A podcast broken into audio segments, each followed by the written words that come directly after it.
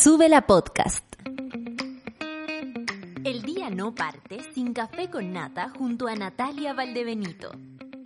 Porque el nuevo Chile se construye con información y nuestros sueños. Advertencia. En este lugar nos reímos a pesar de todo. Buen día, monada. Tantas cosas que comentar esta mañana. Eh, sean bienvenidos, por supuesto, a este su programa, este su programa matutino que le permite hacerse su cafecito, ahí compartir con la familia. Eh, todavía me da vuelta la mona que nos contó que ayer cuando dije... Eh, eh, asesinar, una triste noticia, que yo dije, asesinaron al presidente de Irán y ella, no, de, de, Haití, y la abuelita que es sorda entendió, asesinaron al presidente de aquí. Entonces, creo que tengo que hablar más claro para que las abuelitas me entiendan.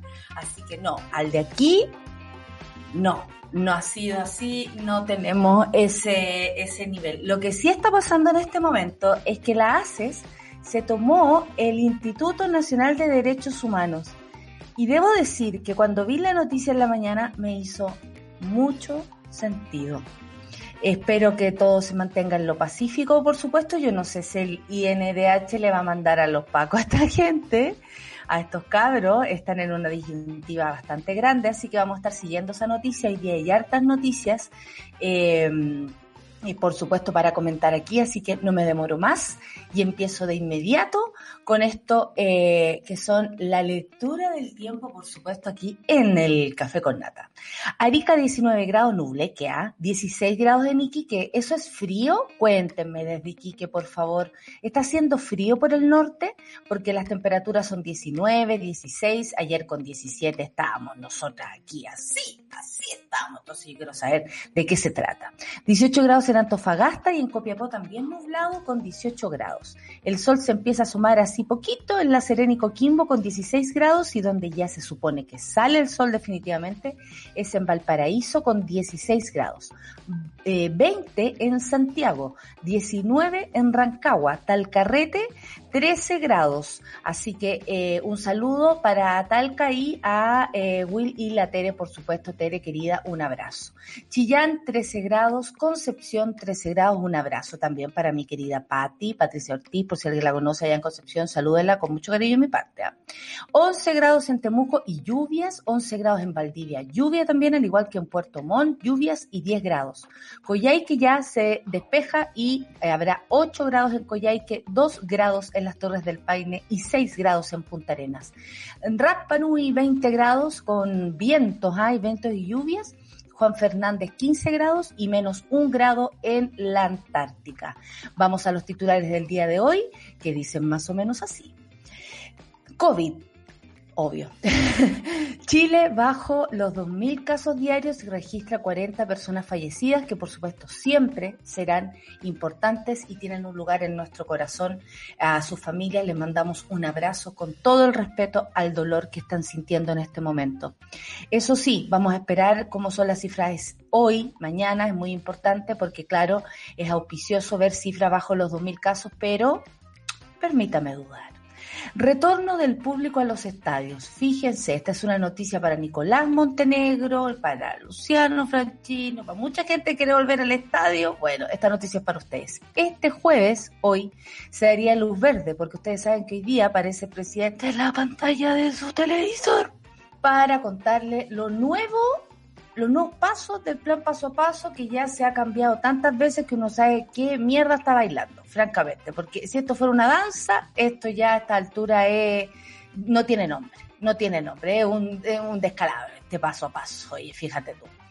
Casi, sigamos, casi el 100% de pacientes COVID en UCI no tiene vacunación completa. Esto es en la región de los lagos casi el 100% de los pacientes. Claro, porque nosotros, nosotros nos asustamos cuando escuchamos, por ejemplo, que hoy tenía todas las vacunas y llegó igual al hospital. Y claro, por supuesto que sí, pero llama la atención que en la región de los lagos la vacunación sea tan eh, insuficiente, digo, por 100% de pacientes eh, no vacunados. O sea, por favor, vacúnense, basta, basta. Abuso de poder en la clínica Las Condes. Hoy esta noticia está que arde posom. Presidente del directorio se saltó la fila, pero más que eso encuentro yo. Porque hay un, un certificado médico que se supone que le dio otro doctor que decía que él sí se tenía que poner la tercera dosis de Pfizer. Claro, porque él hizo sus dos dosis de Sinovac y de pronto apareció con un certificado, fíjate tú, donde las enfermeras eh, allá al, al vacunatorio de la clínica y le dice, oye, oye, mira, a mí me dieron esto, me tenéis que poner porque mi anticuerpo está muy bajo y la cuestión. Se saltó la fila, porque eso no está pasando ni se está haciendo en ninguna parte. De hecho, hay un, hay un, hay un departamento que es el que autoriza. Ese departamento debiera haber autorizado que ese doctor diera esa orden. Y resulta que nada de eso ha sucedido. Y el presidente de la clínica Las Condes, vaya, se esta ordinariez. ¿Se dan cuenta que tener plata en el bolsillo no te hace más decente? ¿Se dan cuenta? Bueno, esta noticia está que arde porque renunció la señora a cargo del vacunatorio, que son las que dieron la noticia, a una persona la despidieron y hay que saber quién es el doctor que dio la orden. Hay que ver qué va a hablar este caballero, porque no porque sea gente que tenga plata o que sea la clínica Las Condes, nosotros vamos a permitir que esto quede aquí. No, no, no, no, menos con las vacunas. Sí. Eh, además, se han cometido varias ordinarieces, por lo que me comenta un teletipo por acá, directamente en la clínica Las Condes, con varios pacientes y no específicamente con esta persona, claramente. Sigamos. Colmer entrega propuestas sanitarias para convención. Gracias a eso ayer se pudo lograr la primera sesión. Plantean, dicen, realizar PCR al inicio y término de semana y crear comité COVID. Se dan cuenta que nosotros ya lo habíamos dicho acá, con la solcita habíamos dicho, pero hoy un PCR de entrada, un PCR de salida. Por supuesto, si son los convencionales hay que cuidarlos y también ellos tienen que cuidar a las personas que los rodean. Claro que sí. Y bueno, porque van a estar también compartiendo un lugar físico, deben estar bien cuidados.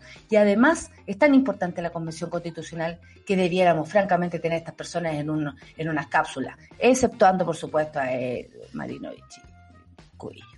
Em, Convención Constitucional amplía mesa a nueve cupos tras eh, controvertida votación y sectores ya analizan sus cartas. ¿Cacharon que están, pero yo creo que Marinovich no se puede sentar con el ají, es que está todo el rato así como para ese es el ají, yo creo que tiene todavía ahí que se le asoma, porque francamente, además acusaron como, eh, ahora están acusando autoritarismo de parte de la mesa autoritarismo en tres días. Esta gente, ¿de qué está hablando? Primero que nos hacían cargo, después que son autoritarios. Por favor, gente acostumbrada a no tener el poder, cómo se, cómo, cómo se comporta, francamente. Eh, esto es bonito, ¿ah? estamos viendo también una derecha disminuida que está tratando de hacer todo lo posible para hacerse notar y en la convención, francamente, con 32 votos, yo que tú, Marinovich, me saco lo que tengo ahí y me siento nomás. Sin vapear en todo caso, ¿ah? porque eso no se hace, es una cochinada. Eh, vamos a hablar de eso también, vamos a pelarla bien. Vamos a pelarla bien, ¿saben que aquí se pela bien? Con, con lujo de detalle. Mesa de la Convención toma el control, suspende licitaciones realizadas por el gobierno y exige manejar el presupuesto. Esta noticia me pareció fantástica, porque esto es independencia total y además no tener que tener nada que ver con esta gente. ¿Para qué vamos a estar con cosas si nos están ayudando? Si usted no aporta, córrase, córrase, córrase si usted no aporta. Y aquí, aquí nos da rabia. Porque uno no puede creer que una persona que haya perdido, que le va mal en las elecciones en general, que por lo demás siempre está a porque uno no entiende por qué, cuál es el pituto de esta señora, bueno, tiene varios porque obviamente están todos involucrados esta gente. Catalina Parot reemplaza Catalina Parot, quien perdió en la gobernación, quien además anda alegando que no tiene plata para pagar porque quedó con la mansa deuda por la campaña que hizo. Bueno, ella es la que reemplaza a Francisco Encina, este señor que tuvo que salir porque francamente no hizo nada bien, en comisión técnica de la Convención Constituyente. ¿Qué me dicen ustedes? Catalina Parot, ahí donde ustedes la ven, tiene más pitutos que la vieja pelada. Comisión de Hacienda aprobó reducir un 50% del impuesto específico a los combustibles. Ya está, bueno, ya sabemos que hay un castigo por andar en auto, porque en una ciudad como esta, francamente, uno no está aportando en nada, pero ha subido 32 veces, creo, la benzina, la, el petróleo, y si sube eso, suben los precios. No es solamente que, ay, qué bueno que le suban los impuestos a los que andan en auto, sí, seguro. Y después eso se ve en el pan, y después eso se ve en todo lo que usa transporte para llegar a tu casa, francamente, porque todo llega en transporte a algún lugar, y eso cuesta plata, y eso le sube el precio a todo lo demás. Así que no es tan fácil hablar de este tema. Agencia de Calidad de la Educación suspende el CIMSE por segundo año consecutivo. No puedo estar más de acuerdo porque francamente no van a poner a los niños más encima ahora a pelearse porque su colegio tenga buenos resultados. A mí casi me dicen, no vaya al CIMSE. no, mentira, me iba bien en ese momento. Son las 9 con 12 minutos y nos vamos a escuchar música por acá. Por acá te tengo, querido amigo, saludando a nuestro querido Charlie y por supuesto a Luis y a Muy Alegre, que también se encuentra por ahí. Javier Amena con Chico Blanco y la canción Diva. Está buena esta canción. Vamos a empezar con Javier Amena entonces el día de hoy, Café con Nata en Suela.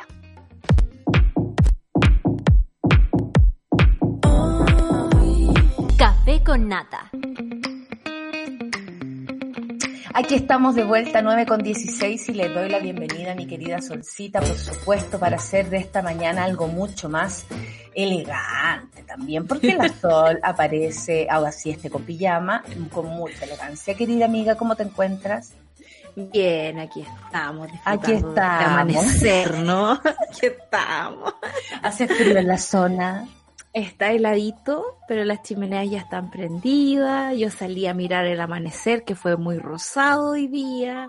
Eh, hay un poco más de luz que otros días. Eh, igual me veo un poco amarilla, debo decirlo. Pero no Eh, tanto pero como bueno. los otros días. No, el otro día que no, estuvo súper oscuro y, y cerrado el día, súper cerrado, no entraba luz por ninguna parte, era impresionante. Pero nada, bonito, me gusta estar acá, me gusta ser la encargada de llenar los canastos de leña, Ah, ese tipo de cosas que no pasan en Santiago. Bacán. Oye, eh, bueno, la gente está comentando porque hay muchas noticias eh, esta, esta mañana, sobre todo para comentar este país Oye, pasemos por el COVID, no digo rápidamente porque obviamente siempre hay algo que decir, pero es una noticia que ya manejamos diariamente. 2.000 casos o aproximadamente 2.000 casos, menos de 2.000 casos sería la cifra más baja de lo que se dice hasta el día de hoy. Y además, eh, de nuevos casos de COVID, por supuesto, y además la triste cifra de 40 personas fallecidas, por supuesto, hoy día pueden ser más. Así que nada, acompañando a todas las familias que siguen en este, y estamos todos en este, en este carril. ¿Cierto? Las, clínicas- Claro, las camas sí. críticas aumentaron a 352, ustedes saben que eso también es oscilante, y la ocupación se redujo a menos del 92%. Todavía quiere decir que es muy alta la ocupación en los hospitales y clínicas. Hay que decirlo sí o sí. Bueno, eh, Y sobre todo con un sobrecupo, ¿no? Porque estamos a un 400% de claro, capacidad del ya está sistema. aumentado. Ya está aumentado. Aún así, eh, cuesta que la gente pueda operarse en otras ocasiones. Ahora está la- un poquito la escoba. Están abriendo las cirugías selectivas desde este sábado, creo. Eh, y me llama la atención que teniendo la capacidad de hacer cerca de 67 mil o 70 mil exámenes, eh, las últimas 24 horas reportados son 37 mil.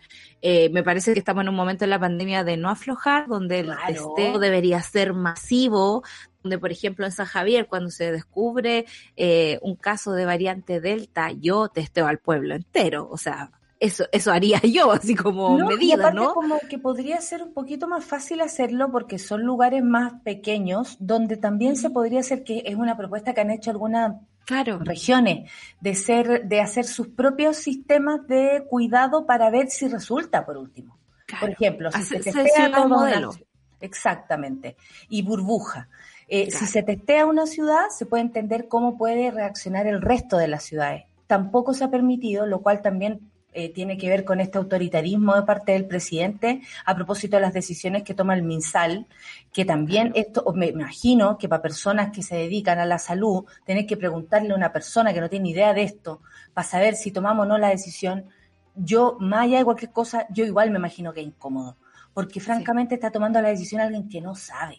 Entonces es Además, es peligroso. Bueno, les cuento que la cantidad de gente hospitalizada en este momento son 2.672 y en ventilación mecánica 2.221. Por supuesto que esperamos que esas personas se recuperen y, y, pase, mm, pase, pase, lo mejor que pueda pasar. Eh, obviamente, eh, tengo la triste posibilidad de conocer lo que es vivir con una persona con secuelas del COVID. Y es lento, es tan lenta. Y además uno dice, no hay tiempo, no hay ánimo tampoco para seguir cuidándonos, es raro porque hay que seguir adelante, hay que seguir adelante, como que esto te exige resiliencia, resiliencia. Y, te podéis cansar y te podéis agotar. Y cuando tú decís, oye, me he cuidado todo el año, estoy en mi casa encerrada, yo creo que a mucha gente le ha pasado eso, voy a salir ya, si está todo el mundo saliendo y justo se contagia. Entonces, a eso la, solcita se refiere cuando no hay que bajar la guardia eh, respecto a los cuidados, a la... Yo el otro día ya hice ya la demostración de la... bueno, mostré mi cartera, eh, tú tienes que mostrar la tuya prontamente. ¿ah? Eh, no la prepares, sí. A ver. No, no, está acá, mira. Ah, ya. Ya, a ver. A ver saben que yo no uso cartera. Tiene que ser improvisado. Esto tiene que ser improvisado. Usa. Eso te regaló la tía Nata, ¿no? de una disquería eh, que hay aquí. Está mi billetera. Ya. Mi, mi chaucherito con notas musicales que me regaló la Pauli. Ay, qué linda la sol que tengo dos alcohol gel, tres alcohol gel, porque un spray y dos en gel. Yo era la vieja de la mascarilla, la sola es la de la alcohol gel. El estuche, el estuche eh, con los lápices. Eh, tenía Con el scotch. Y tengo muchos lápices y tengo muchos estuches. ¿Y sacapunta también tiene, amiga? Porque sacapunta no, no, tiene nadie ahora. Porque yo tengo, pero en mi escritorio de Santiago tengo ah, varias cosas con lápices y ahí tengo mi...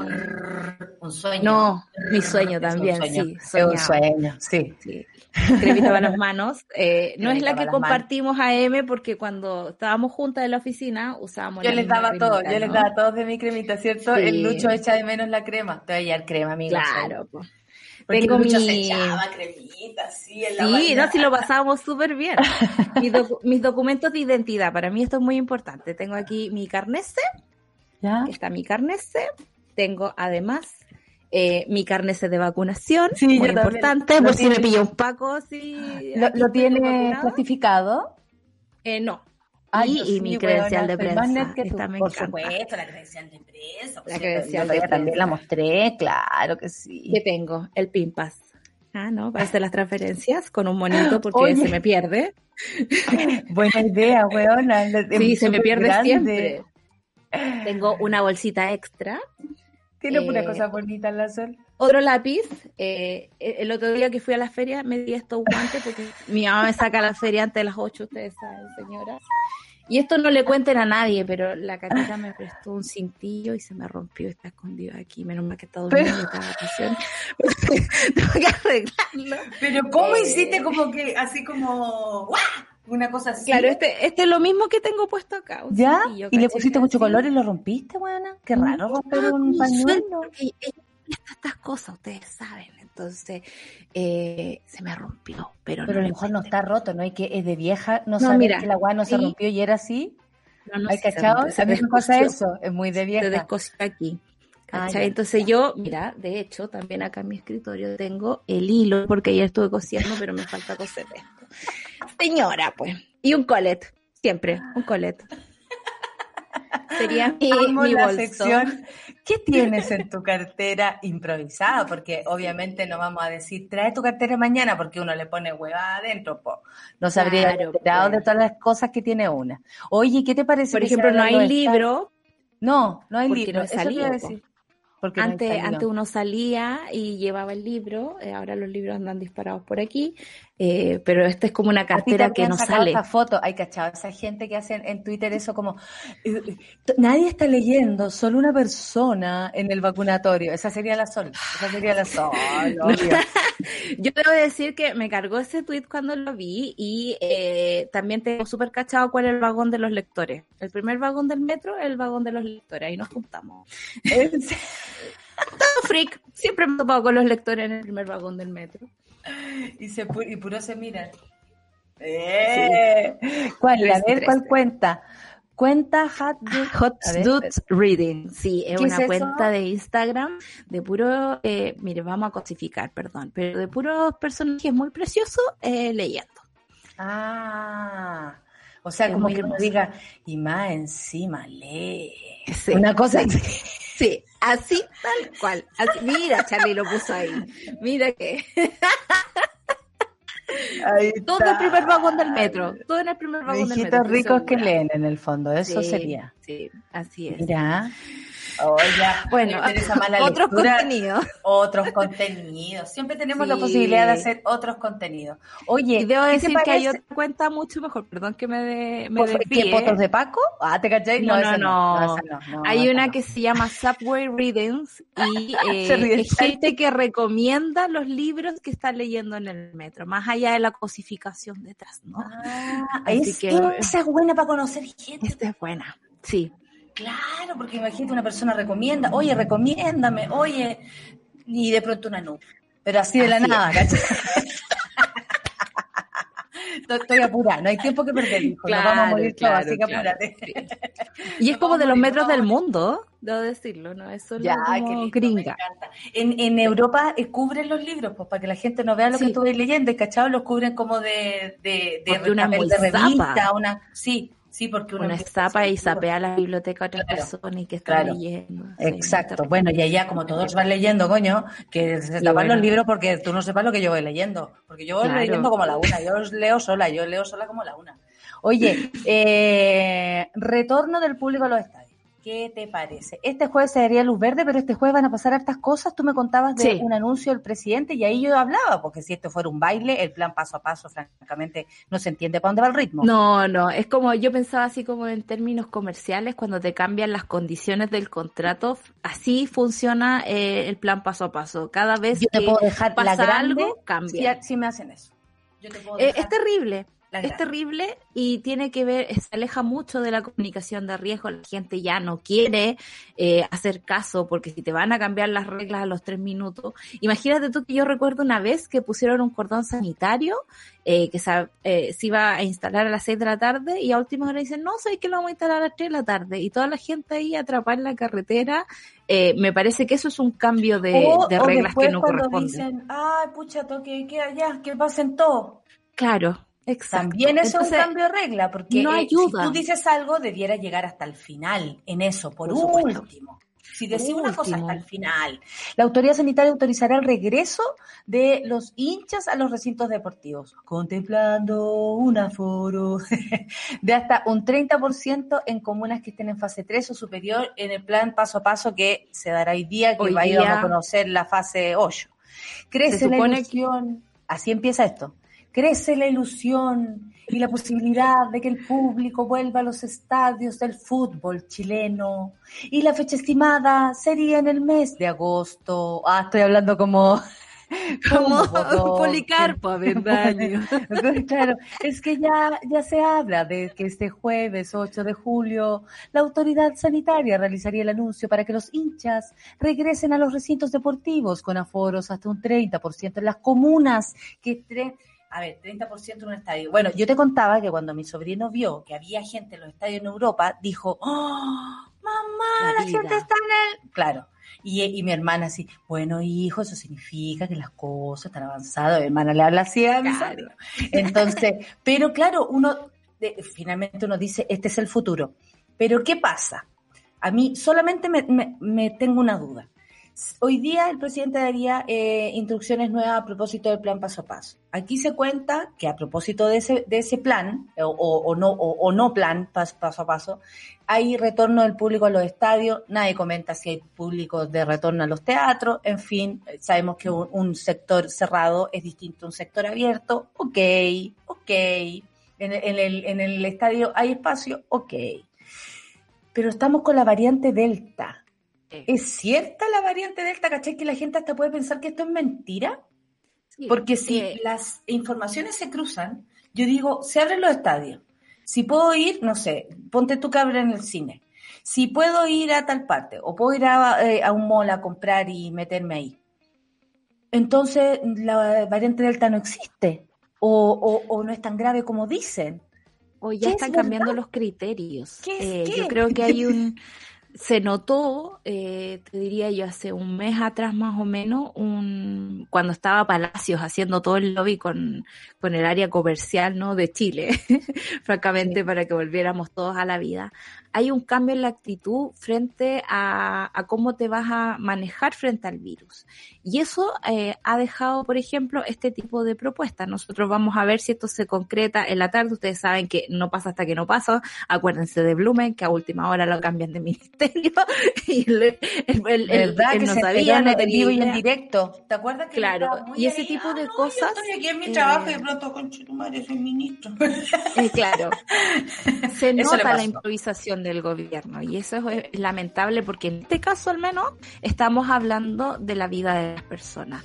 Se dice que también eh, van a eh, autorizar volver a clases incluso en cuarentena, lo cual me parece absolutamente peligroso por la variante Delta. Tengo mucho ambiente escolar por aquí alrededor y sé que están los profesores y los alumnos eh, asustados, asustados porque los doctores mismos le están diciendo si el caro chico no está vacunado, no lo mande al colegio.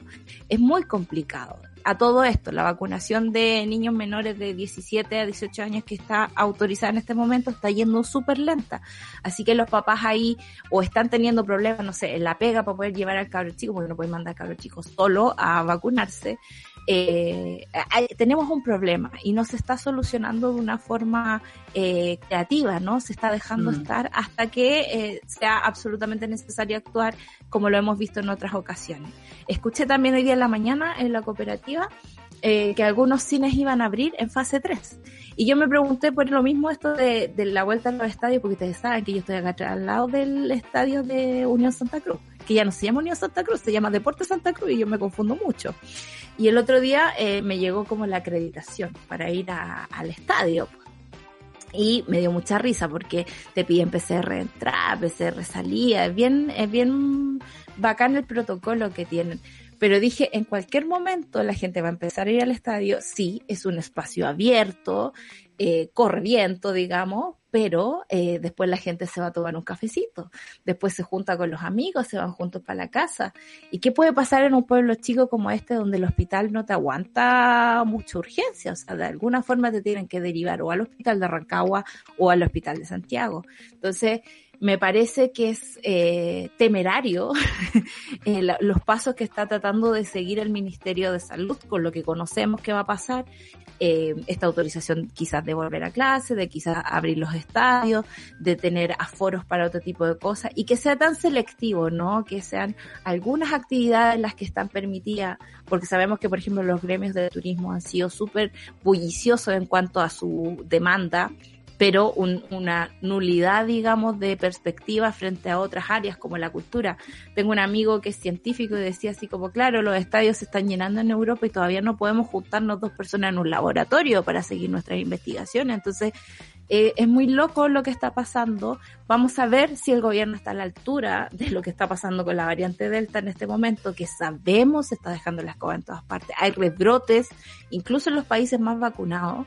Eh, y yo no creo que quieran confiar en una vacuna como Sinovac, que si bien previene, por ejemplo, que uno termine muy mal en la UCI, eh, no previene tanto el contagio, eh, sobre todo con una variante nueva como la Delta.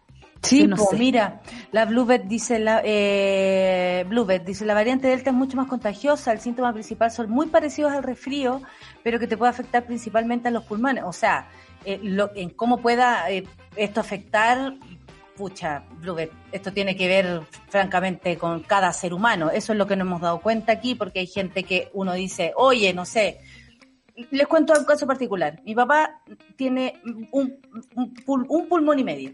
Era muy terrible que él se contagiara. Su médico broncopulmonar dijo, tú no te puedes contagiar. Se contagió y no le pasó nada. O sea, las variables son tantas como las personas. Y ahí es súper difícil uno poder decir qué está pasando. Mi abuela, que tiene muy buena salud, también se contagió y todavía no podemos sacarla de esa fatiga crónica, todavía no podemos sacarla de ese lugar, porque además la depre y todo lo que les pasa psicológicamente a las personas que han sufrido de, de COVID, em, eh, eh, lo hace sufrir un buen tiempo más. El ciclista, 30 años. Claro. Entonces tú dices, pero ¿cómo si no decían que la gente que era de, que era de Ay, ¿qué hice? Perdón. Perdón, perdón. Se perdón. cambió tu micrófono, pero ahora te escuchamos. Espérate, no, no, no. Ahora lo cambio. Es que se me Sí. se desconectó Bueno, el ciclista de, de, de 30 años, claro, eh, falleció producto del COVID y no sabemos qué nos puede pasar más adelante porque la, la enfermedad está ocurriendo, está pasando eh, y, y no sé si te estoy escuchando. A ver, habla Nata. Yo estoy escuchando, ¿ustedes me escuchan?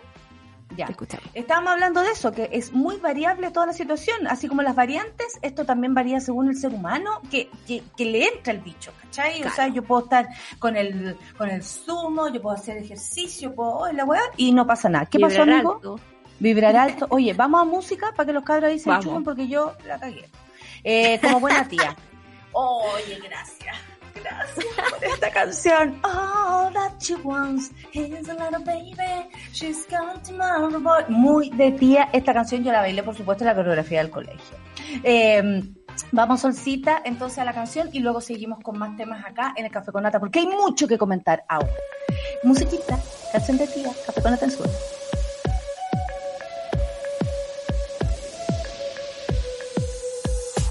Estás viendo Sube la Mañana.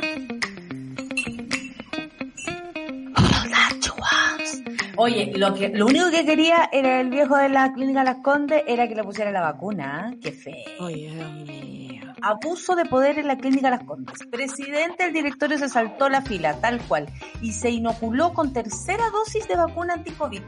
Con que por lo demás se supone que nadie estaría autorizado y no se sabía que alguien pudiera hacerlo, siquiera. Claro. Enfermeras de la clínica Las Condes relataron que el presidente del directorio, Alejandro Gil, no se olviden de este nombre porque muy Porque Gil no es. Gil no es, toma asiento en el box pasando por alto la espera de pacientes ingresando previamente. Dijeron, a pesar de las advertencias de las profesionales, el directivo insistió en la inoculación que finalmente fue aplicada. Yo supongo que abuso de poder, porque si es tu jefe el que te pide tal vez algo y tú estás en una situación más vulnerable, probablemente termines cediendo. El caso configura claramente un abuso de poder que provocó la salida de la jefa de servicio que hizo la denuncia. Cabe considerar además que el MinSal aún no autoriza la implementación. Esto es lo más importante. El Sí. MinSal aún no autoriza, el MinSal, o sea, no estamos hablando aquí de Colmed, de la, del grupo de, de, de vacunólogos, no, estamos hablando del ministerio, que estas personas obviamente tienen conexión con eso y que les importa, son, yo no me imagino que el señor Gil vaya a votar por Jadwe, o sea, son de la misma parroquia esta gente además. Aún no autoriza el MinSal la implementación de una tercera dosis de la vacuna anti-COVID y no ha abierto tampoco ni siquiera un calendario para tal efecto. Esto es a todas vistas un escándalo. Don Alejandro Gil, 73 años, fue inoculado el 3 de julio con la tercera dosis de la vacuna anti-COVID. Esto se supone porque habría tenido, como les contaba, una orden médica. Que Claro. des- ¿Y quién habrá dado esa orden? También tiene que hablar. Ahora, es toda la plana, yo creo. No podemos enfocarnos solamente en el señor Gil, No, porque nada. aquí hay, hay que investigar. Habrá otra gente que O lo sea, habrá hecho de, de otras maneras, incluso men- Condes- menos decorosa. menos vistoso, digamos. Eh, Claro. Sí, yo creo que es súper complicado. Eh, era raro que en Chile no tuviéramos un escándalo de vacunas. Esto pasa en todos los países.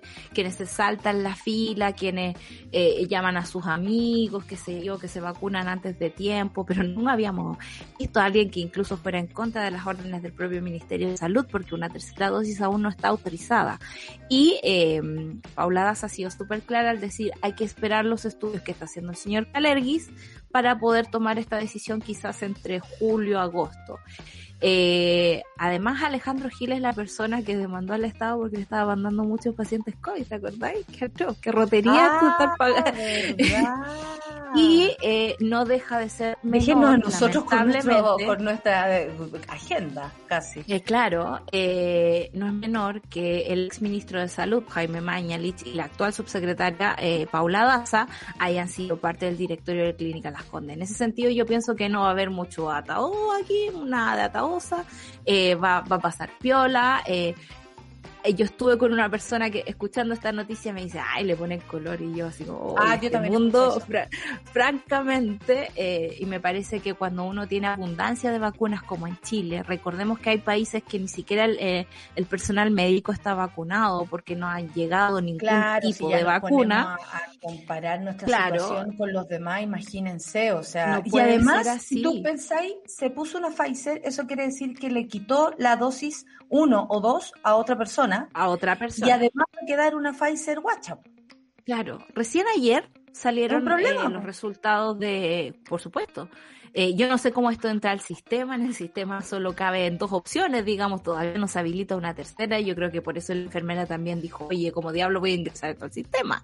El Lucho eh, dice, las vacunas las pagó el Estado, ni siquiera la clínica, y pasa más encima por arriba de las trabajadoras las pagamos todo y las pagamos como un bien común, ¿no? Eh, para aquellas personas que no pueden pagarlas aún, para vacunar y llevar eh, las vacunas a lugares que son un poco más alejados.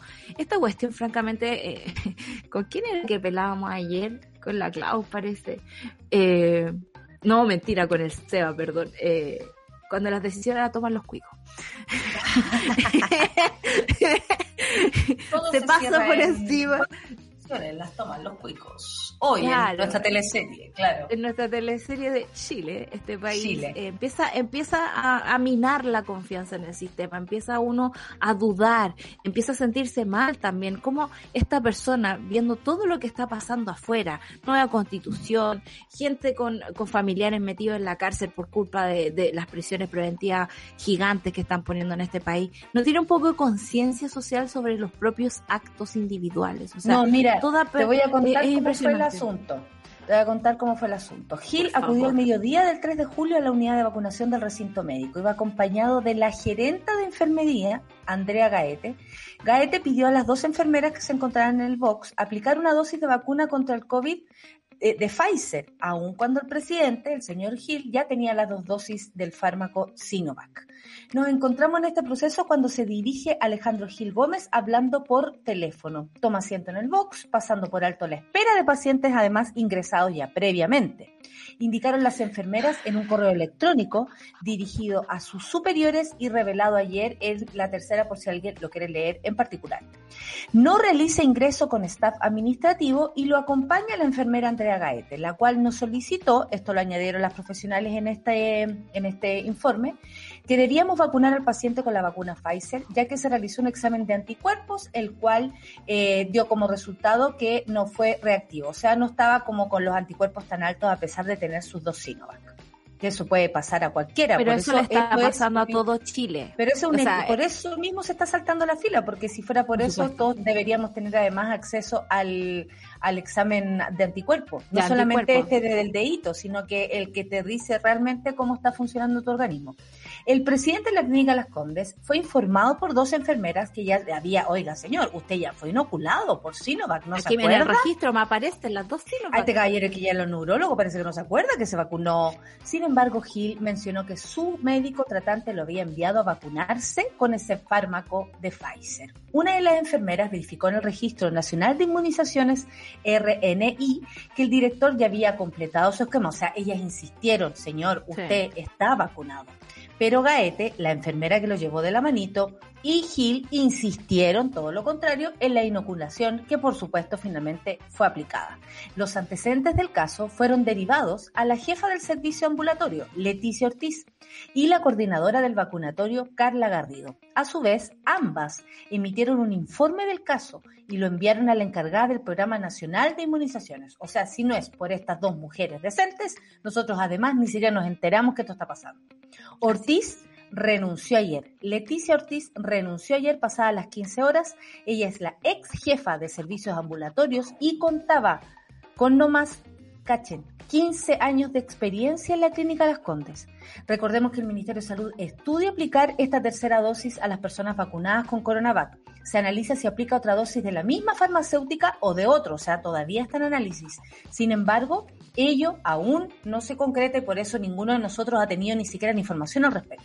Por su parte, la CITEM de Salud de la región metropolitana arribó en el recinto médico para iniciar un sumario sanitario. Las sanciones serán eh, clarificadas cuando concluya la investigación del hecho y esperamos que, eh, porque la, la señora Ortiz renunció porque es decente, francamente, porque se hizo bajo su administración. Y yo creo que muchos, así como hay tantos que son indecentes y, no renuncian, por ejemplo el señor Encina, que se demoró como tres días en renunciar, cuando debía haber renunciado apenas la cagó, porque en este país, si fuera decente, nadie, todos renunciarían, pero aquí no, nadie, se mandan cagadas y nadie paga.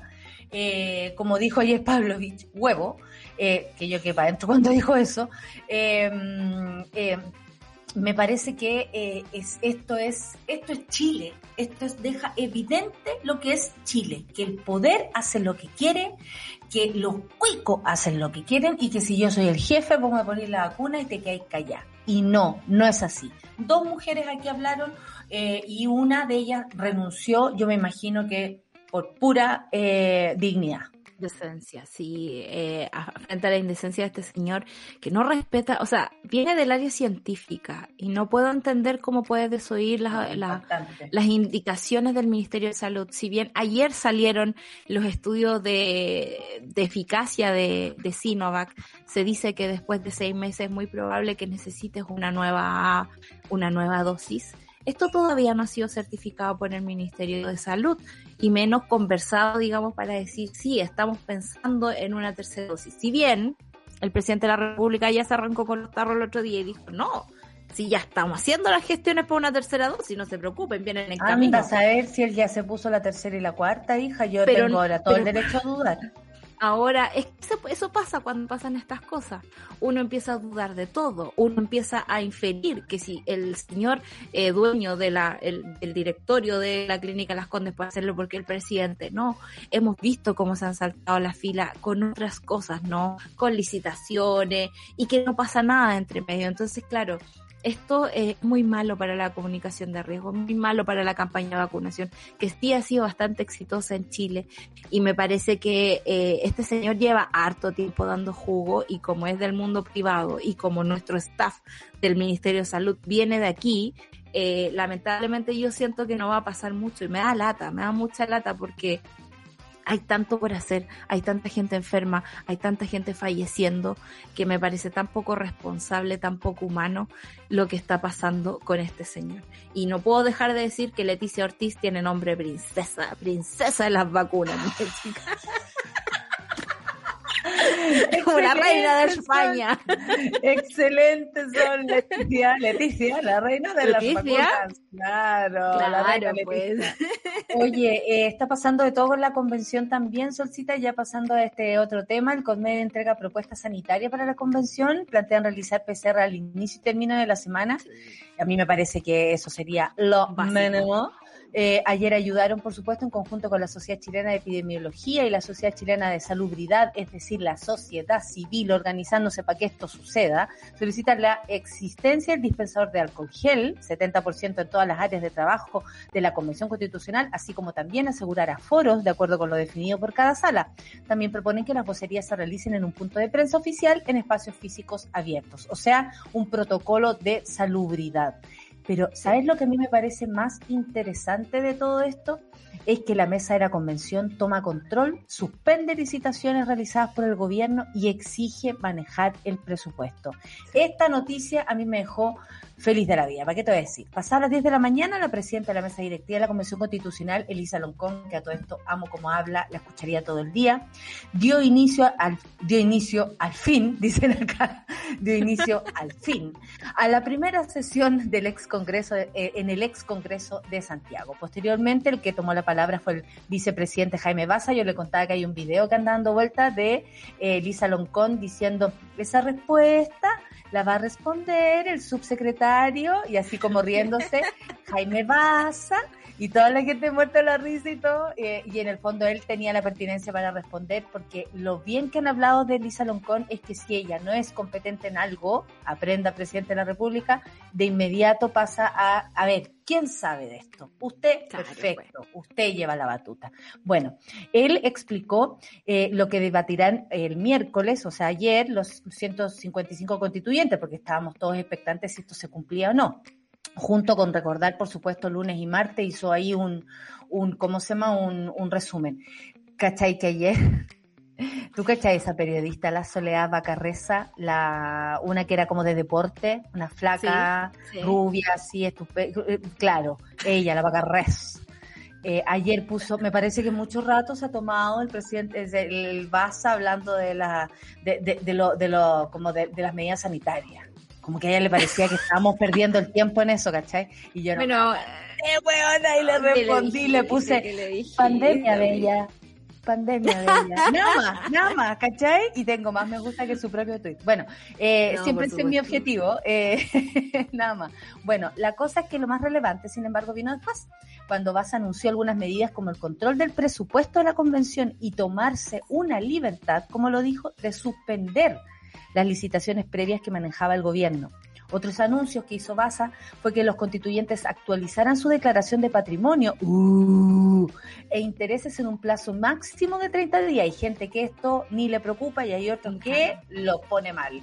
Y les recordó que como constituyentes están sujetos a las normas de lobby. Esto quiere decir que no pueden realizar, por ejemplo, un constituyente una reunión con cualquier persona que sea, por, por supuesto, influyente. No sé, si van a hablar del agua, no se pueden ir a reunir con gente que tenga negocios con el agua porque eso Sin aplica la ley del lobby. Es como lo mismo que aplica en el, en el, en el Congreso, que estas son cosas que hay que avisar para que después anunciar, por ejemplo, si hay algún conflicto de interés. O sea, les dijo, a ver, vamos a ver aquí, tráiganme las boletas de todas las platas y además, porque nosotros nos vamos a pasar piola y estamos sujetos a la ley más encima del lobby. No podemos estar en cualquier reunión.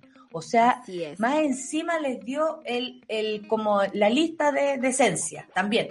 seguimos hablando de esencia seguimos hablando de esencia, creo que Vas ayer eh, fue súper clarito con este tema de em, ser independientes, ¿no? Eh, él siempre habla de otro poder del Estado que se está instalando, el poder constituyente. Por lo mismo es necesario eh, cierta independencia. Me imagino que con la plata lograron aumentar el presupuesto de 7 mil a 8 mil millones, creo que es la cifra.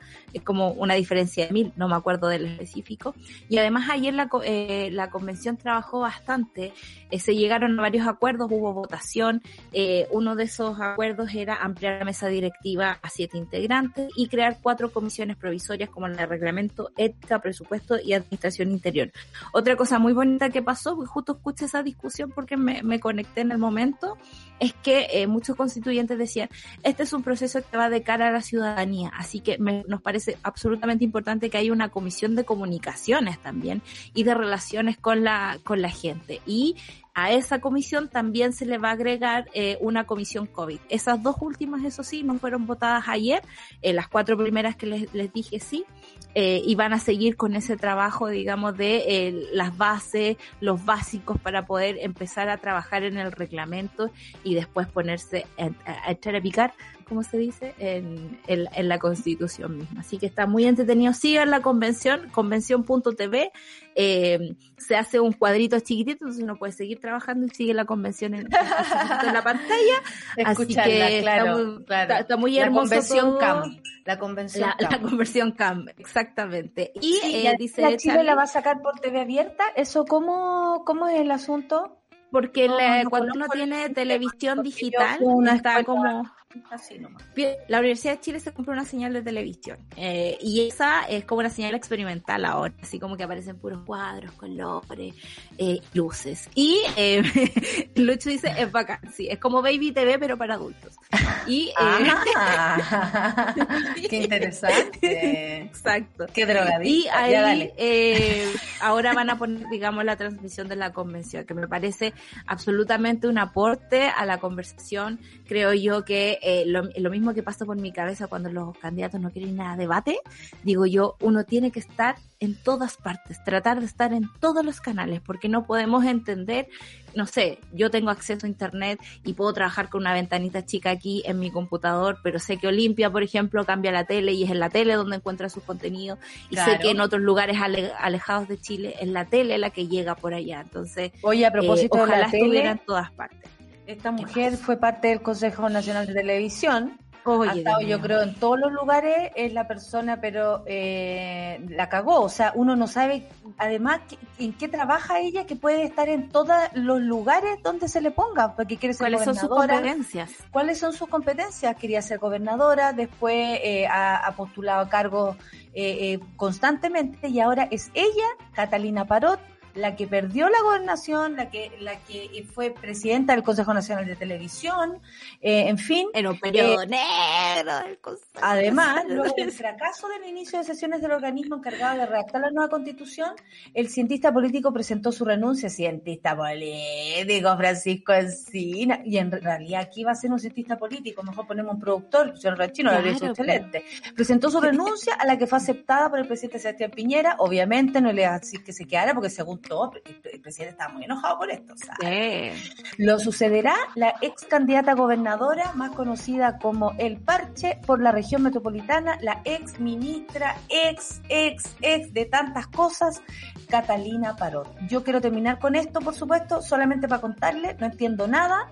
Eh, veremos cómo lo hace, si se hace realmente, eh, no sé, se hace cargo de esto de, de una buena manera y a mí me, me parece que, que, ya esta es casi una falta de respeto, porque no puede ser que anden, bueno, no tienen por dónde echar mano también, amiga. No, sí, también, eh, eso era como un problema al inicio, el problema del, del problema del gobierno de Sebastián Piñera y el fin del gobierno de Sebastián Piñera.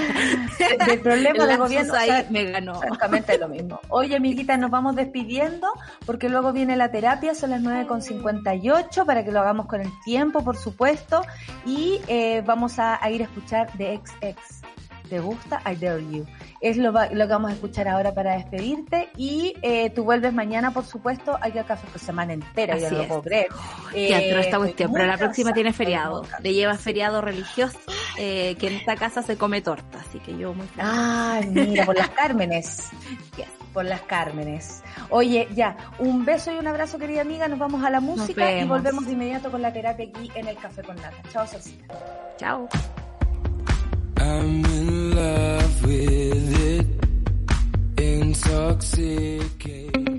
Una pausa y ya regresamos. Volvió Escudo Negra. Una cerveza con cuerpo, con color y con sabor más intensos. Escudo Negra, porque siempre se puede tener más carácter. Escudo hecha con carácter. Las historias del nuevo Chile necesitan un medio independiente. Suscríbete a Sube la Club y construyamos juntos un nuevo medio para un nuevo Chile. Baja la app y súbete a Sube la Club. Ya estamos de vuelta en Sube la Mañana. Estamos aquí de vuelta con el Café con Nata para informarles que después viene, por supuesto, Rayena Araya y Super Ciudadanos. Siempre es un agrado escuchar sus entrevistas maravillosas. Luego viene Claudita Cayo, Claudita Cayo con Satélite Pop y todas las sorpresas de Claudita Cayo. Síganla en arroba chirimoy alegre. Por favor, no hay desperdicio. Caseritas a las 12 con Isidoro Ursúa y a las 15 horas a las 2.10 con Nicolás Montenegro y Fernandita Toledo, como siempre aquí en Sube la Radio. A continuación, Rafaela Girolamo, ella, nadie más que ella para hacer una terapia más, una terapia grupal acá en Café Una vez a la semana, definitivamente nos hacemos cargo de nuestros miedos, dolores y dudas. Aquí viene una nueva terapia grupal junto a Rafaela Di Girolamo. Ay, sí. Estaba estudiando en el parque, no no te atrasaste, llegaste fantástico, Rafaela, por favor, salud con un cafecito, las dos, por supuesto, querida amiga. Ah, qué rico. Buen Ah, día, rico, Nata, ¿cómo como estás, dice. Buen día, bien por acá. Oye, Rafa, me alegro que tú también estés bien. Te viene una fotografía con tu abuelo. Me muero de ganas de que venga Oye, el café con vean este video, por favor, vean ese video porque es impresionante. Lucho no lo he visto. Y qué linda la foto de ustedes riéndose los Ay, sí, dos. la sacó un tío, nosotros estábamos así, guajaja. No, yo, ¿qué está, pero para que la enmarques esa foto. Está hermosa. Muy divertida. Y él, abajo, las patas así, no podía parar de bailar. Ay, qué lindo. Y él también, ¿cómo, cómo se dedica a ti? Eso es muy Sí. hermoso. Cómo se dedica a ti a, a ver cosas, a pensar en ti. Me encanta. No, lo Eh, máximo. Oye, queri- como hablábamos. Curiosear, sí, por eso. Viene la Rafa a almorzar, entonces hay que tenerle algo chori para que se Ay, emocione. qué lindo. Oye, y, y podríamos entrevistarlo. Insisto con eso. Ya, insisto ya, con ya, eso. Para la curiosidad más allá de la edad. Encuentro que tiene que ver mucho con eh, la salud mental. ¿Cómo Oye, lo la hacemos? Porque él en media hora no, no, no lo sacáis. Oh, ya tendríamos que hacer una hora y media. Tendríamos que hacer un, un- un capítulo especial Eso. para don Claudio, pues. Eso claro que sí, hacer. pues. Obvio, ahí lo organizo su organizamos bien. Ahí lo organizamos bien. Oye, la semana pasada hicimos una terapia centrada en el caso de Valeria Bacot, eh, la mujer francesa que asesinó después de años de abuso y maltratos, pero horribles, a su agresor. Hoy hacemos la segunda parte de esta terapia porque nos quedó pendiente el tema sobre la psicología que ronda al hombre abusador. ¿Qué hay detrás de un abusador? ¿Qué hace que la, la sociedad los hace abusadores? ¿Se forma un abusador? ¿Nace abusador una persona? Eh, el psicopatismo es una enfermedad, pero al mismo tiempo algo que, no sé, tengo tantas dudas. ¿Se puede rehabilitar realmente una persona? La mente de un abusador. ¿Por qué existen personas abusivas, golpeadoras y malas, Rafa? Qué gana de poder contestar esa pregunta. Porque Pasemos si a la siguiente entonces. Porque en el fondo, si uno pudiese contestar esa pregunta, ya se hubiese erradicado la perversión. Exactamente. Ahora, eh, yo creo que es importante de dividir. Yo tengo una... mm, Pensaba hoy día en la mañana, me quedé pegada con las preguntas de la Clau y pensaba eh, en dos tipos de pacientes que tengo yo. Uno es un paciente, por ejemplo, que es una familia en la cual fue abusada por el TILA cuando ella era pequeña. Perfecto. ¿no? El Tila se metió en muchas casas, en muchos barrios, y esta fue una de aquellas familias. Y ahí estamos hablando de una perversión y de un juicio realidad alterado, donde podemos hablar de una psicopatología, donde no, no hay donde no hay una empatía ni una conciencia de lo que estoy haciendo, sino que solamente la pulsión de mi deseo no se quiere ver frenada. Y cuando hablamos de ese tipo de psicopatología, de ese tipo de perversión, es una perversión que es bastante ansiosa, porque necesita una recompensa inmediata, ¿no? Está en la búsqueda de la co- recompensa inmediata. Y hay un investigador que se llama Stoller, que es un investigador psicoanalista, pero bastante como llamado sui, sui generis, ¿cachai? Ya. Como no tan, no tan estructurado, sino que bastante metiéndose en la biología, de- pero desde la teoría psicoanalítica de las pulsiones.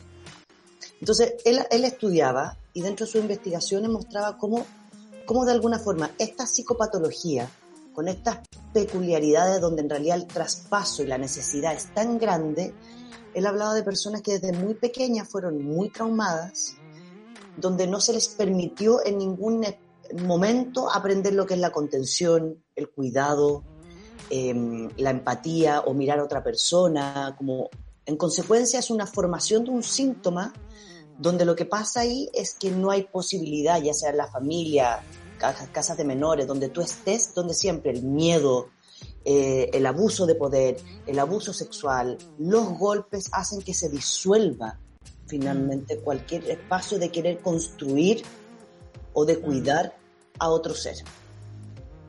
Entonces, la rabia, el miedo, la angustia, sin contención alguna, genera esta ansiedad y esta pulsión de retroalimentación inmediata.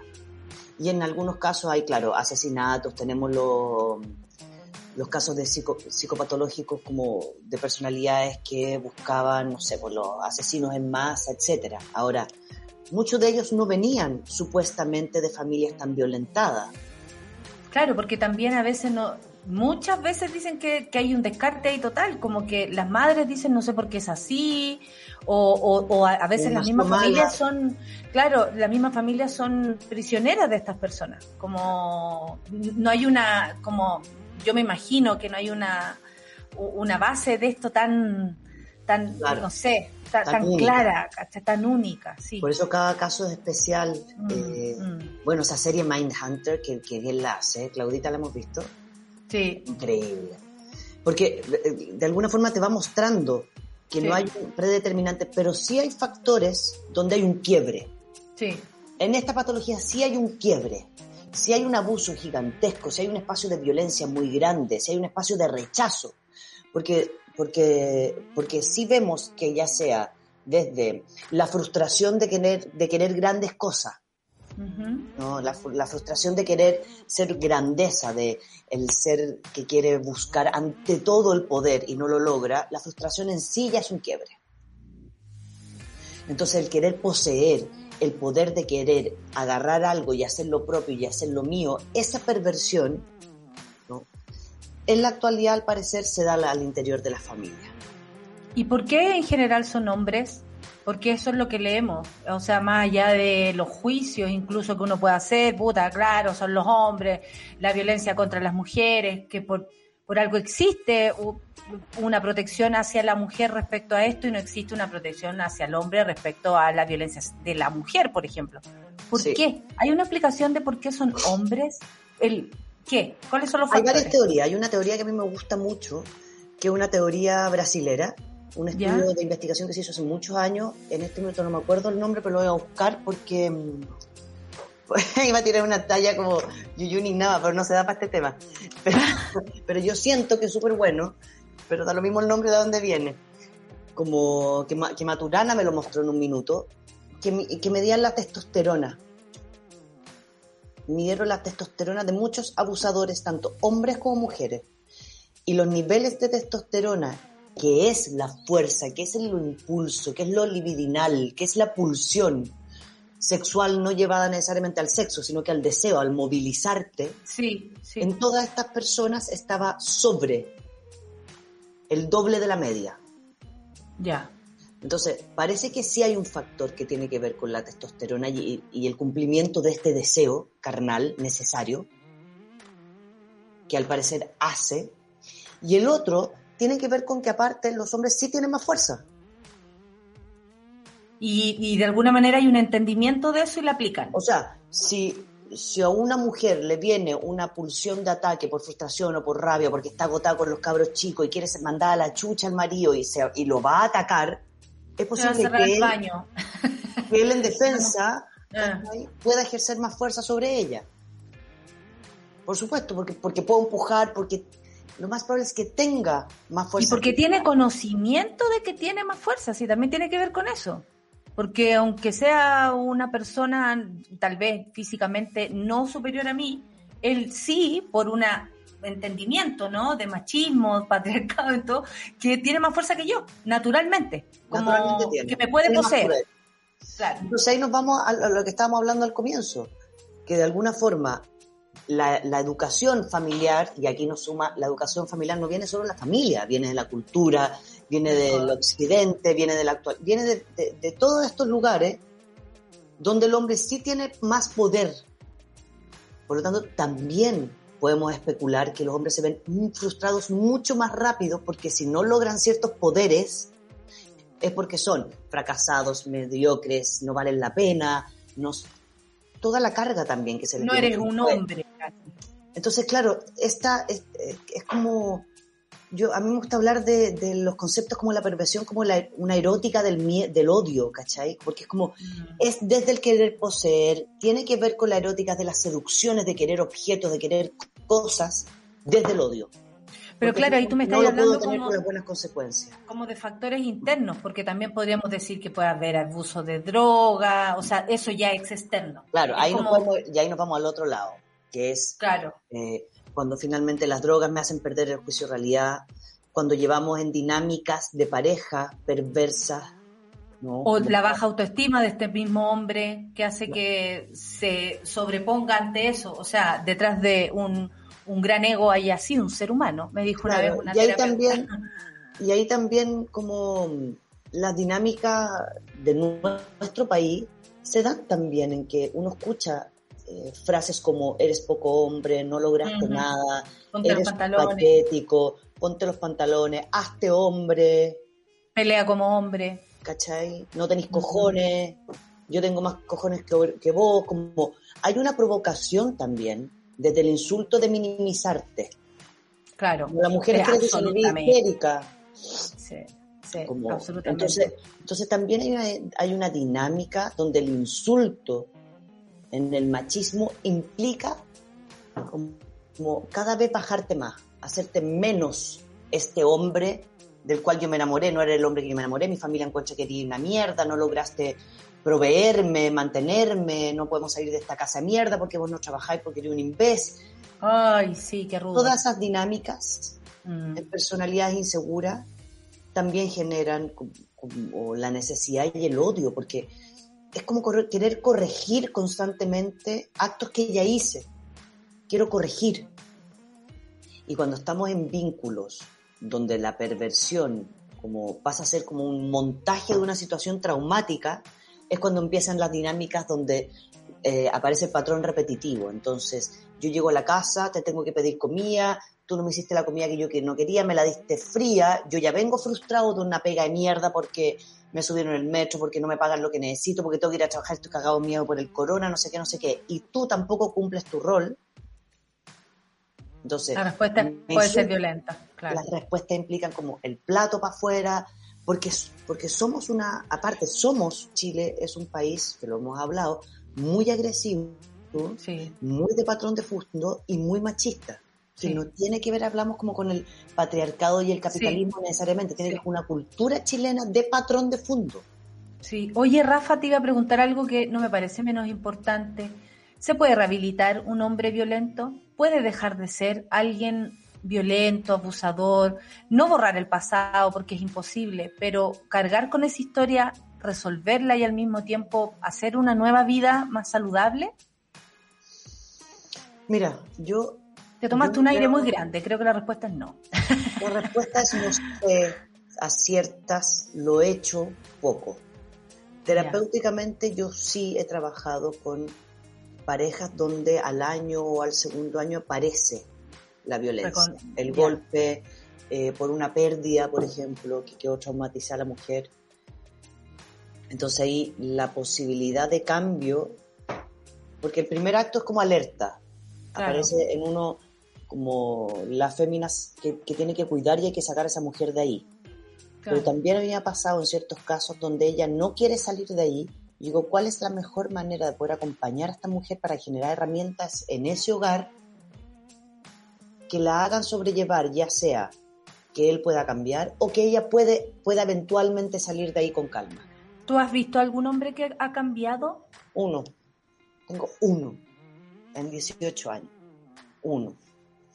Uy, si tú eres el ejemplo entonces, la respuesta está... Uy, claro. Heavy. Mm. Una, una persona, y tú lo viste así como, sé que ya no me siento, ya, ya no, y ya, no y ya no tiene impulsos violentos. Esto se, esto se. Y lo que trabajamos fue exactamente en él. Eso te iba a preguntar, ¿qué se trabaja? Su madre era una madre muy violenta. O sea, reconocer la propia historia. Eso es Una madre muy violenta donde lo ninguneó constantemente. Él era un hijo, era, o sea, es, porque está vivo, es un hombre que vivió bajo el alero de cinco mujeres, donde solo, solo lo cuidaban, lo protegían, lo respaldaban. Entonces, él no cometió ni un error, nunca hizo nada malo, era perfecto, era no sé qué, le iba a ir increíble, el mejor ser humano habido y por haber. Hasta que, por supuesto, llega entre la adolescencia, empiezan los conflictos con, las niñas, etcétera. Después se casa con la polola eterna del colegio, mm, mm. no le empieza a ir bien en la pega, se empieza a frustrar, él tenía que mantener a su madre y a las cinco mujeres, más su esposa, y a él se le empiezan a quebrar, quebrar, quebrar la identidad, la seguridad que no tenía, no era ni, porque ni siquiera se la habían criado, o la seguridad, la seguridad se construye en base al ensayo y el error. Entonces, este hombre no sabía de errores hasta que se encuentra casado con dos hijos y con su mujer, sus dos hijos por un lado, cinco minas por el otro demandándolo y él siendo lo que él decía un inútil. Oh. Entonces, pero ahí hay que tener una visión de sí mismo súper generosa también. Es que había sido como para poder resolverlo. claro. había sido criado. Entonces la gratifica él no tenía ni un espacio de gratificación por ningún lado. Todo era negativo. Mm. Entonces, como estaba angustiado en el sexo, no le daba tanto placer a su mujer. como no tenía tanta pega, no podía regalarle a la mamá lo que la mamá necesitaba. Entonces la mamá se tuvo que cambiar de departamento porque no lo podía. Todo empezó a ser oh. una carga para él, donde él se quebró. Y se puso muy violento con su mujer. Hasta un minuto donde él eh, le pega, le pega, le pega y ella tiene una pérdida. Y ahí es donde yo me entero que él es golpeador, porque ellos iban a terapia por otro tema que tenía que ver con la comunicación, con peleas que uno encontraba. En el fondo tenía que ver con esto, pero no te lo están diciendo. Hasta que ella estaba embarazada y de repente tuvo la pérdida, faltaron a consulta, después ella viene sola y, ella me, y ahí ella me cuenta. Entonces yo me permito confrontarlo a él, la saco, lo saco a él de la casa, meto a otra persona para que la cuide a ella y él empieza un trabajo de desarrollo personal solo. Solo. Y estuvimos dos, tres años trabajando su frustración, su angustia, los límites con la mamá, sacar a la mamá. Hicimos todo un trabajo. Y después de los tres años que él volvió como a tener eh, posibilidad de custodia con los niños, como llevárselo el fin de semana al parque, dinámicas así, ellos todos empezaron a reencontrar y ella, que estaba muy enamorada y quería perdonarlo, decidió perdonar. Y ahí empezamos un trabajo de terapia de pareja, que sigue hasta el día de hoy. Y ellos están bien, juntos en su casa. Él ya no tiene estas pulsiones por la cantidad. Bueno, su mamá la sacó Lo que de la vida. están escuchando es un ejemplo de 19 años de una persona rehabilitada. Oye, eh, no, y, él, y él tenía, se mm. sentía, porque él de alguna forma no era un hombre psicopático ni esquizofrénico, porque él tenía empatía, él quería ver a su hijo, él quería con su familia, tenía esta pulsión de frustración. Claro, a él no se le generó el quiebre patológico de disociarse. Sí, oye, y además... como el Tila, em, por ejemplo, que generaba... Exactamente. Como que él, él buscaba construcciones de realidad inexistente. Entonces entraba a una casa y Em, si estaba la niña adolescente era mi esposa, el otro eran mis hijos, la nana me tenía que cocinar. Él quería como vivir lo que era tener una familia eh, convencional chilena. No, aquí el, tu paciente se enfrentó a su propia realidad y de ahí también limpió y construyó una nueva. Y qué bueno que haya, bueno, una gran mujer la que la que tiene a su, a su lado. ¿ah? Sí, eh, claro. Eh, eso yo creo que le suma. un segundo, necesito. Benjita, el cargador del computador es que se me va a bloquear, está en mi cosa. El cargador. estamos teniendo aquí un, problema en vivo y en directo. es Rafaela Girolamo, la terapeuta de nuestro programa, que está cargando el computador, pero ya viene, esto es lo más importante, porque si se puede rehabilitar un hombre en 19 años, quiere decir que el computador también. Así que lo vamos a lograr. Claro, pero lo que digo yo, como la inversión de tiempo, de espacio, de, de, todo lo que él, y porque él quería, porque él sentía que había algo malo en él, entonces él tenía conciencia de enfermedad. Y ahí, no, y ahí viene la otra parte, que es qué pasa cuando no hay conciencia de enfermedad. Mm. ¿Cachai? Que la mayoría prefiere hacer eso. No, pero si esto se, o se asocia, no se, claro. Claro, por eso digo que hay, dos hay dos actos violentos. Uno es el enfermo patológico como el TILA, con un juicio realidad alterado, que necesita de mucho tratamiento psiquiátrico que aparte viene con mucha frustración, por lo tanto, su pulsión es hacia el ataque a otra persona para poder poseer situaciones, y otro es el violento en casa porque ha sido frustrado, castrado, porque se como se le destruyó la seguridad. Claro. Entonces sus pulsiones, su instinto es a defenderse de todo. Oye, Rafa, ¿y hay centros de rehabilitación para hombres con actitudes así? Yo sabía que sí existen, pero no son tan conocidos. que es el buen cuidado. Ah, ya. Antes de pasar a eso hay que entender esto, ya. Hay que entender al tercero. Y el tercero, que es el cuidado, que es el que es como malcriado, como que quiere todo a su poder, que siente que tiene mucho poder sobre ti, y ahí nos encontramos con los eh, violadores que meten droga en los tragos, ¿cachai? Como el malo por hacer la maldad. El malo, que está absolutamente consciente también que es una maldad lo que está haciendo. consciente de lo que hace. No es una pulsión eh, que no pueda frenar, sino que es, como me dijo la, la Miren Chubusto, que es mi maestra, pareja de Alfonso Luco, que murió hace un par de semanas, ¿se acuerdan que hablamos de él? Ella me decía, Rafa, cuando, cuando a mí me tocó eh, trabajar con la Quintrala en la cárcel de mujeres yo le hacía millones de test psicológicos, millones. Llamaba gente, pedía ayuda Y la Mirenchu me miraba, ella estaba, asistía a todo. Ella es la que te dijo, hay gente mala. Ella es la que te dijo eso. sí, me acuerdo. todavía no entiendes. Me acuerdo, sí, lo, vivimos, lo vivimos en vivo y en directo porque tú estabas ahí en esa y de pronto llegaste con la conclusión. mala. Hay gente mala que va a hacer maldad, por eso hay que cuidarse, por eso no hay que andar sola, por eso porque porque no necesito de un psicópata solamente que me agarre en la esquina y me quiera violar porque está caliente, porque se frustró porque la mina no lo pescó y que sabe que tiene más fuerza que yo y que sabe que a mí me va a dar miedo. Claro, claro. Pues también está ese personaje, que es el personaje que la sociedad le ha permitido sentir que tiene poder sobre ti. Eso te iba a hablar, de la sociedad. ¿Crees que es producto de la visibilización? Bueno, yo me he dado cuenta que visibilizando el feminismo a muchos les da mucha rabia. Mucha rabia uno denuncia un abuso o denuncia algo eh, y lo que recibes es más violencia. Es increíble, yo lo he comprobado empíricamente y, con la cuerpa. Eh, ¿Qué pasa? ¿Qué pasó? Porque de pronto también es como que quedan en evidencias. Cuando uno pone en evidencia a su abusador o a su maltratador, eh, la cagó que hay, hay como tres, baja tres cambios la situación, o se pone peor en el caso del psicópata que te toque. Eh, ¿Cómo cambia o cómo ha cambiado, según tu visión, eh, con el feminismo puesto en la mesa, con gente como nosotras reclamando, con las mujeres arriba ya en este punto eh, y teniendo en cuenta que hoy ya no, ya no se les puede decir nada o ya no se les puede ni decir ni rica.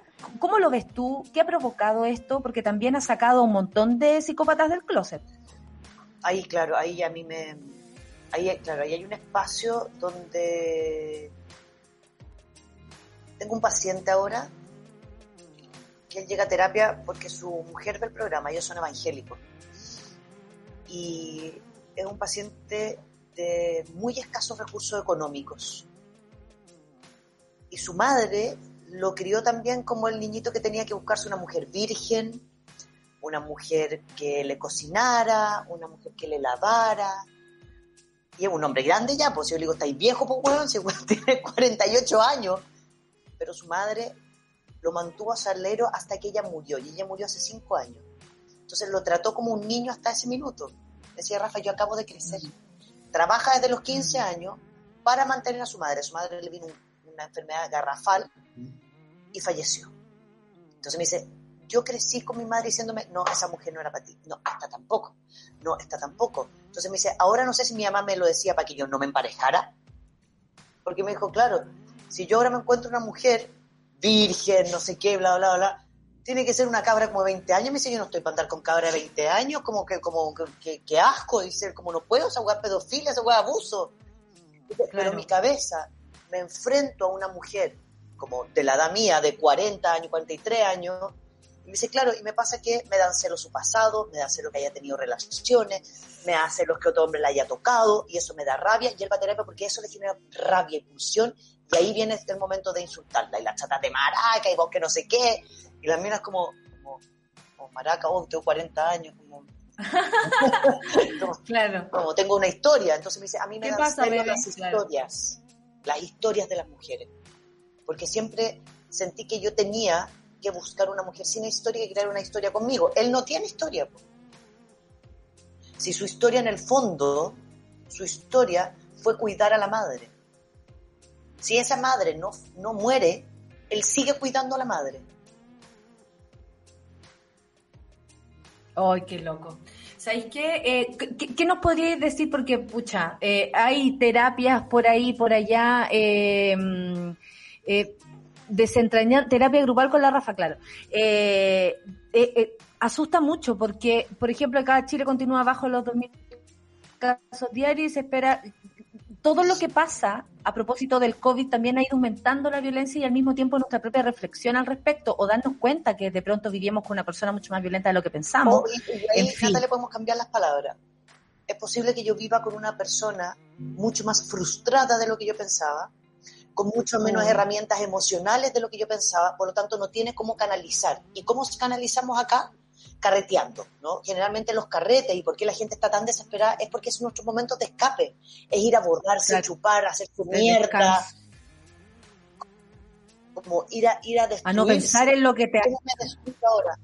Claro, entonces ahora cómo se destruye la gente en casa. Entonces me frustro en el living, chupando con aquí, y vos me estáis hueveando, y Ah. viene la agresividad. Claro. Porque no tenemos, no tenemos una educación que nos haya formado una seguridad en decir, ¿sabéis qué? Es bien tener rabia, puedo canalizarla así, lo muevo así.